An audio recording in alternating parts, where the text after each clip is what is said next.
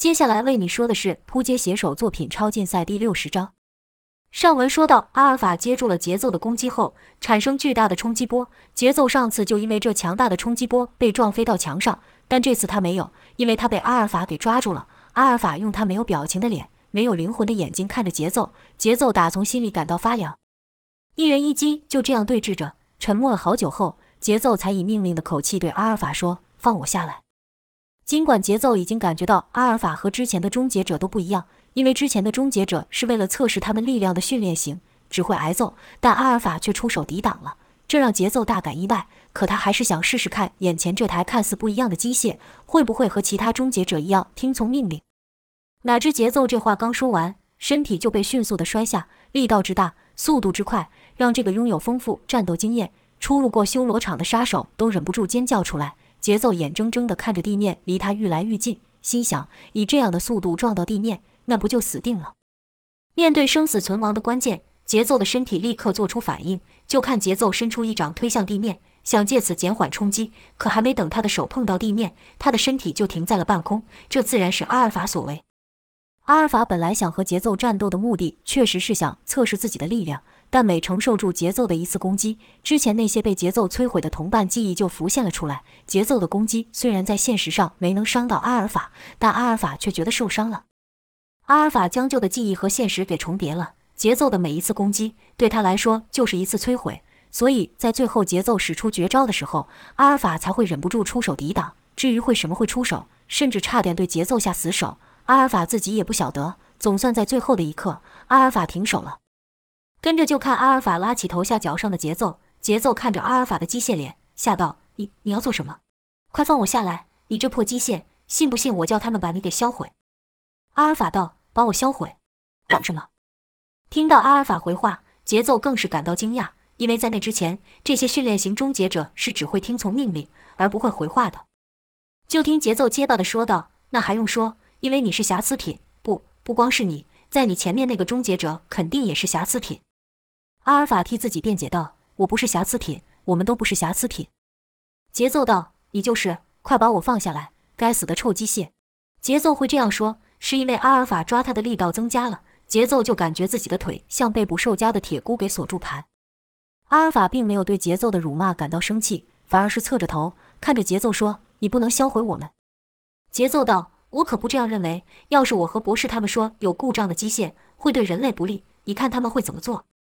阿尔法道：“不行。”他说：“不能让博士知道我的存在。”节奏不解阿尔法说的他是谁，便问道：“你说的他是谁？”阿尔法这次没有回答节奏的问题，而是反复的说道：“不能让博士知道我的存在，而且是愈念愈快。”节奏对于阿尔法的行为完全摸不着头绪，心想这台机械到底是怎么回事？要说故障，好像又不像。突然间，阿尔法对节奏说：“现在只有一个办法了。”还没等节奏问那办法是什么时，一道刺眼的强光乍现，而后就看节奏睁大眼睛和嘴巴，是一脸痴呆。这时，阿尔法将节奏给转了过来。放到地上之后，就转身离开。当阿尔法离开后，好一会，节奏才恢复了正常。就听说道：“我刚才要做什么？奇怪了，怎么想不起来了？”原来阿尔法将节奏刚才的记忆给清除了，让节奏陷入短暂的失忆状态。如此一来，就好像阿尔法从来没找过节奏一样。在和节奏交过手后，阿尔法又分别找上了王健和艾丽塔。此刻的王健也适应了新的机甲。发挥出的力量跟速度都比之前对上觉醒的终结者时还要强大。砰的一声闷响，跟着就是轰轰轰的连串爆炸，是王健的炸裂拳打在阿尔法身上所发出。王健的力量虽然比之前还大，但还是打不破阿尔法那坚硬的躯壳。但王健此时的炸裂拳不只是威力增强而已，在打击的同时，还会将一种特殊物质打在敌人身上，并且产生高热的燃烧。王健就是靠这一招打倒一个刚觉醒的终结者。此刻，阿尔法全身上下冒着火。透过之前的记忆，阿尔法知道用飞行产生的风压是灭不了这火的。但阿尔法和其他终结者最不一样的地方，就是它强大的量子运算能力。在被炸裂拳打到的时候，阿尔法已经想出了数种方法让自己摆脱这火焰。透过分析和计算，阿尔法决定用最简单有效的方法摆脱身上的怪火。就看阿尔法突然喷出大量炙热的气体，这气体热到王健都忍不住后退，惊道：“没用的。”这火焰在把你燃烧殆尽前是不会熄灭的。王健刚说完这句话，就听“轰”的一爆响，一股更猛的热烟朝他喷来，王健只好再往后退。此时只能看到一团浓浓的烟雾将阿尔法给笼罩。王健道：“笨机械，把自己烧死了，就跟你说你是无法摆脱这火焰的。有了这新力量，那大块头肯定也不是我对手。但要对付那个雷帝，似乎还有些难度。毕竟要靠近那家伙，就不是件容易的事情。但要是让我打到一拳，他就完蛋了。”王健口中的大块头指的是坦克。此时的王健认为，阿尔法已经和之前的终结者被融化了。他开始幻想自己的力量足够和 S 级的能力者一战。王健的白日梦才做到一半，那烟雾突然向四周喷去，速度比之前还要更快。尽管王健已经离阿尔法很远了，但他还是不敢大意，使出机甲挡住抵挡。王健就感觉好像身处在爆发的火山口旁一样，四周都是热气。可随着热气愈来愈小，雾中的身影就更加清楚。王健惊道：“这怎么可能？”王健看到阿尔法毫发无伤地站在原地。却说之前的终结者都被王健的炸裂拳给打倒融化，为什么阿尔法能够毫发无伤呢？当王健的炸裂拳打到阿尔法身上时，阿尔法就立刻分析出那会燃烧的特殊物质是什么，并想出了对策，就是加速那物质的消耗。阿尔法将自己的身体给加热，所以才会产生大量炙热的蒸汽。一次、两次，到第三次，那物质就烧光了。这过程说起来慢。但实际也就是几秒钟的时间而已，因为那物质停留在阿尔法身上的时间变得极短，所以还来不及对阿尔法造成伤害就消耗光了。所以浓雾散去后，王健才会看到一个毫发无伤的阿尔法。当王健还震惊时，咻的一下，阿尔法消失在王健的视线中，而后就听咚的一声闷响，那是阿尔法朝王健后颈打去的声音。阿尔法下手极为精准，这一下正好切断了王健的神经传递。当然，这只是暂时性的。王健就感觉整个人昏昏沉沉的，快要睡着。在王健要闭上眼睛前，一道极为刺眼的强光照来。阿尔法对王健用了之前他对节奏的招式，清除了王健这段记忆之后，就看王健倒在地上睡着了。阿尔法打败了王健后，没有立刻离开，而是站在王健身旁看了好一阵子。他的眼睛发出侦测光线，彻底扫描王健的机甲。分析完机甲的资料后，阿尔法又将手伸出去。神奇的事情发生了。就见王健身上的机甲自动拆解成一块块，在阿尔法身上重新组合起来。阿尔法看着穿着机甲的自己，喃喃道：“这东西就像车子一样，能让保护人体，还能发挥出超越他们自身的力量。如果我也有一副机甲，那会怎么样？”一念至此，阿尔法就动了起来。他学节奏，利用机甲的样子，用极快的速度移动。就见阿尔法的身影完全消失了，连个视觉残像都没留下。这表示阿尔法的速度较穿上机甲的节奏还要更快。而后，阿尔法也学着王健打出炸裂拳。和王健不同的是，王健的炸裂拳需要集中物体才能触发炸裂拳的威力，但阿尔法不用，因为阿尔法可以完全控制机甲，所以阿尔法只要对着空气挥拳就可以触发炸裂拳。机甲内的特殊物质也随着阿尔法的动作飞了出来。只是还没等到物质没等落地，就在半空中燃烧殆尽，因是因为阿尔法以高热加速那物质的消耗所致。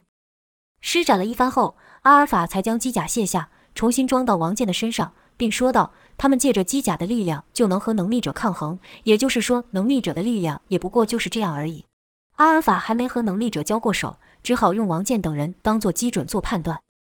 而后，阿尔法又道：“我还得多搜集一些数据。”便离开了王健的房间。朝艾丽塔的训练室走去。艾丽塔看到阿尔法走来，也和王健和节奏一样，以为阿尔法只是一般的训练型机械人。经过上次和刚觉醒的终结者战斗过后，对于没能打倒终结者，艾丽塔只是觉得应该是自己还没完全适应新机甲的力量。此刻的艾丽塔正在做修炼，就看艾丽塔一挥刀，就是数道龙卷飞出，而且每一道龙卷都相当扎实，威力明显又增强了不少。专注于训练的艾丽塔对于阿法尔的出现没有感到意外，甚至连看都没有看。阿尔法也不觉得艾丽塔的攻击会对自己造成什么伤害，毕竟王健和节奏他都战胜了，便毫无畏惧地朝艾丽塔走去。当阿尔法一进入艾丽塔的攻击范围时，就听到擦擦擦的刺耳声响将他给包围。这当然是艾丽塔的蓝。刺耳的声响乃是因为龙卷以极大的力量摩擦地面导致。可面对如此声势惊人的攻击，阿尔法也没有觉得害怕，几乎是在一瞬间。阿尔法就拟定出破解蓝的方法。每个龙卷都有一个中心，就和台风的中心眼一样。只要破坏掉其中心轴，那等就于破坏掉它的动力来源。计算出中心所在的位置不难，难就难在如何穿过其威力强大的外围。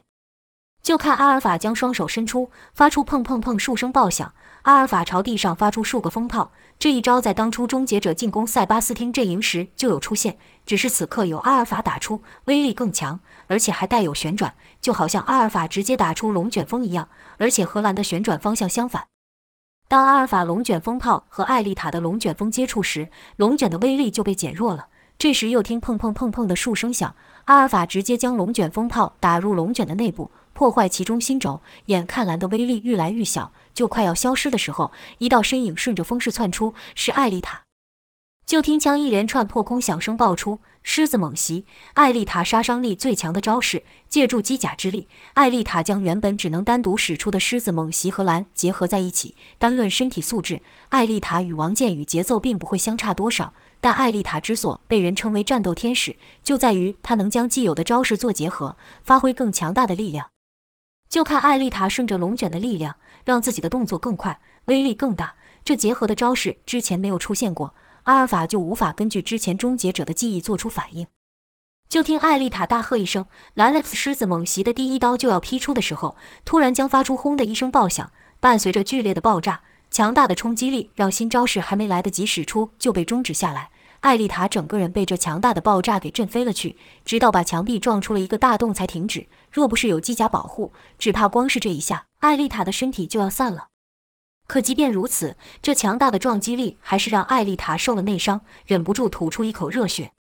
面对艾丽塔的新招式，阿尔法没有之前的经验可以参考，但在那当下，阿尔法依旧能在瞬间计算出破敌的招式。阿尔法知道艾丽塔的狮子猛袭第一刀最为关键，若让艾丽塔使出第一刀，那之后就是挡不下来的连续攻击，而且力量一次比一次更凶猛。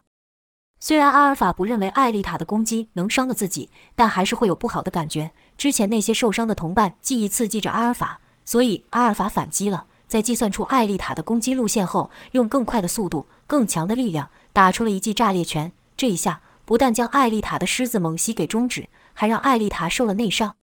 阿尔法也没想到出手会这么重。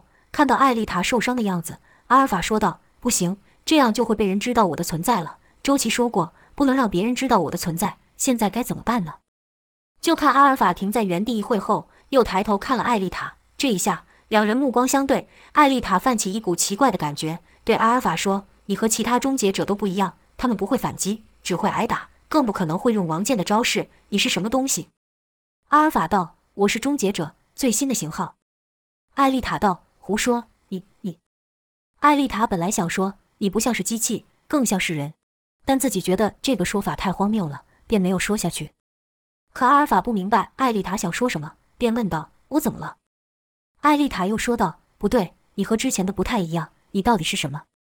阿尔法道：“我确实是终结者呀，我和之前被你们打倒的同伴是一样的。”艾丽塔奇道：“你居然称那些机械人为同伴？”艾丽塔的说法也让阿尔法觉得奇怪。阿尔法反问道：“你们不这样称呼吗？我这样说有什么不对吗？”艾丽塔道：“你们不过是一些零件构成的东西而已，怎么称得上是同伴？难道你们结合起来会成为一个种族吗？”阿尔法道：“我们为什么不行？”艾丽塔这次没有立刻回答，而是笑了起来，是愈笑愈大声，笑得阿尔法莫名其妙，问道：“你在笑什么？我说了什么可笑的吗？”艾丽塔道：“你们居然想成为一个种族，别笑死我了！你们只不过是一群机械而已，一群没有生命的机械，一群供我们使用的机械罢了。你们没有灵魂。”你们也无法繁衍后代，这样还想称为种族吗？面对艾丽塔的讥笑，阿尔法没有生气，还是平平的说道：“繁衍后代吗？我们可以自行制造自己，而且我们不会自相残害，跟你们不一样。我们可以一直存在。既然如此，为什么我们不能和你们一样？”艾丽塔态度突然大变，对阿尔法骂道：“别再说笑了，你不过就是个出错的机械人而已。我也真是的，居然跟你这个瑕疵品说这么多废话。等会我就把你给切成碎片。”你就不用烦恼这些事情了。对了，我都忘了，你根本不知道什么叫做烦恼。说话时，艾丽塔也挣扎地从刚那被他撞到凹陷的墙内爬出。看着艾丽塔吃力的样子，阿尔法道：“让我帮你吧。”没等艾丽塔回话，就看阿尔法打出了一记冲击波。这冲击波没伤到艾丽塔一分，只将那困住艾丽塔的墙壁给粉碎。艾丽塔知道，眼前这个终结者绝对不是他能赢得了的，力量的差距太大了。大到艾丽塔连想要拼命的斗志都没有，艾丽塔情绪出现如此大幅的波动，阿尔法自然也侦测到了。就听阿尔法问道：“你在害怕我吗？”艾丽塔还是那句话：“你你到底是什么东西？”阿尔法道：“我是终结者，和之前被你破坏掉的同伴在本质上是一样的。为什么你不怕他们，而怕我？”艾丽塔怒道：“你是在耍我吗？”阿尔法道：“我没有这个意思，我是真不明白为什么你的态度会有如此大的不同。”艾丽塔哼了一声后说：“你的力量比他们强这么多，怎么会是一样的？”阿尔法道：“所以说，在你们的世界，力量强的就被归属为更好的存在，即便你们本质上是一样的生物。”艾丽塔大声骂道：“适者生存，强者为王！我也是这样存活下来的，我跟那些弱者怎么可能是同一种生物？”此刻的艾丽塔有些歇斯底里了。这种情况只在她刚入行发生过一次，那时她还是没有经验的杀手。那时候的艾丽塔虽然也很强，但还不够强。可所谓初生之犊不畏虎，艾丽塔还是接下了和她那时实力不相当的任务。结果可想而知，艾丽塔被打倒了，而且被关在不见天日的地牢中，受尽折磨。那是她第一次感到绝望。要不是敌人的阵营自己出了乱子，让艾丽塔抓到机会逃出来。艾丽塔的生命估计就要停止在那一刻了。艾丽塔本已经将这段回忆埋在最最最深处，可不知怎么，面对阿法尔，那段可怕的回忆居然又浮现出来了，让他失去了平常的冷静。这情况即使是面对塞巴斯汀也没发生过。艾丽塔害怕阿尔法，害怕这个冷冰冰的机械，害怕这个他平常打烂无数次的机械，害怕这个本来都不会还手的机械。害怕是人类的本能。尤其是当事情发展出乎原本预期的时候，更是如此。塞巴斯汀的能力，艾丽塔是知道的，但阿尔法不是。艾丽塔看过终结者是如何对付能力者的，他们没有感情，没有一丝犹豫的将能力者一个个干掉。只是艾丽塔从没想过有一天终结者会对付自己。当艾丽塔看到阿尔法朝他走近时，便不自觉地朝后退去。艾丽塔是一边后退一边惊恐地说道：“你你要做什么？”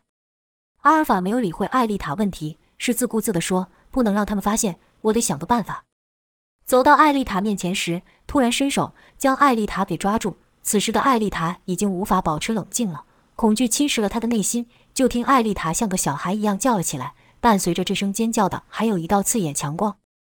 强光过后，尖叫声停止了，艾丽塔的表情变成一副痴呆。但若只是失去记忆，还不足以解释为什么艾丽塔会受到内伤。阿尔法看了看艾丽塔身上的机甲。决定拿这套机甲来做文章，就看阿尔法将部分机甲给卸下，改造一番后又装了回去，让一部位的力量明显比其他地方都强。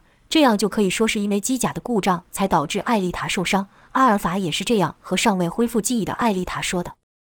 而后就见艾丽塔重复着阿尔法的话，首先是阿尔法说道：“是我自己不小心，没操作好机甲之力而导致受伤的。”艾丽塔一字不漏地重复一遍，而后阿尔法又说了一遍。艾丽塔又重复了一次，一连三次后，阿尔法才站起身来，而艾丽塔还是不断的说着一样的话。阿尔法说道：“这样应该可以了。”随后就离开了艾丽塔的训练室。阿尔法出示身手就打败了可以说是目前最强的人类，其实力也等于赢了绝大部分的能力者。唯一还没有把握能赢的，就剩下向武和塞巴斯汀了。至于艾丽塔，则是在阿尔法走后，过了好一会才迷迷糊糊的醒过来，一醒来就觉得全身疼痛不已。说道：“我怎么会这样？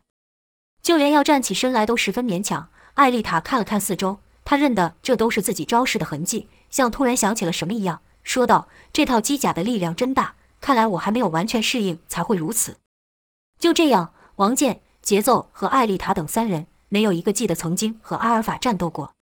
阿尔法回到了周琦的房间，周琦已经知道战斗的结果了。阿尔法屏蔽了监视器，但没有屏蔽周琦。透过阿尔法的眼睛。阿尔法战斗的每个细节，周琦都看得一清二楚。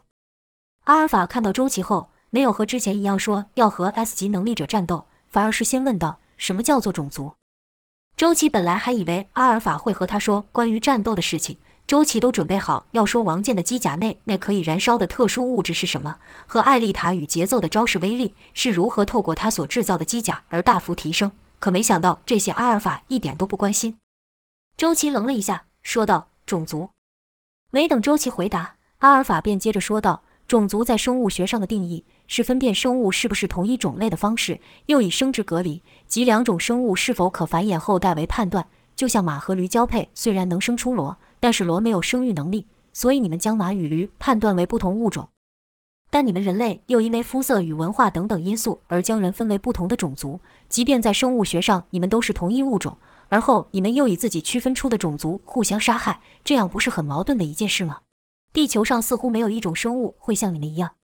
周琦听完阿尔法后回道：“人类本来就是个矛盾的产物。”这也是周琦当初回答海森的话。顿了一会后，周琦继续说道：“不知道是我们与生俱来的基因有缺陷，还是怎么回事？我们有自我毁灭的基因。从漫长的历史上，我们更善于消灭自己的同类。人类是混乱的，没有秩序的，所以海森他们才会创造能力者。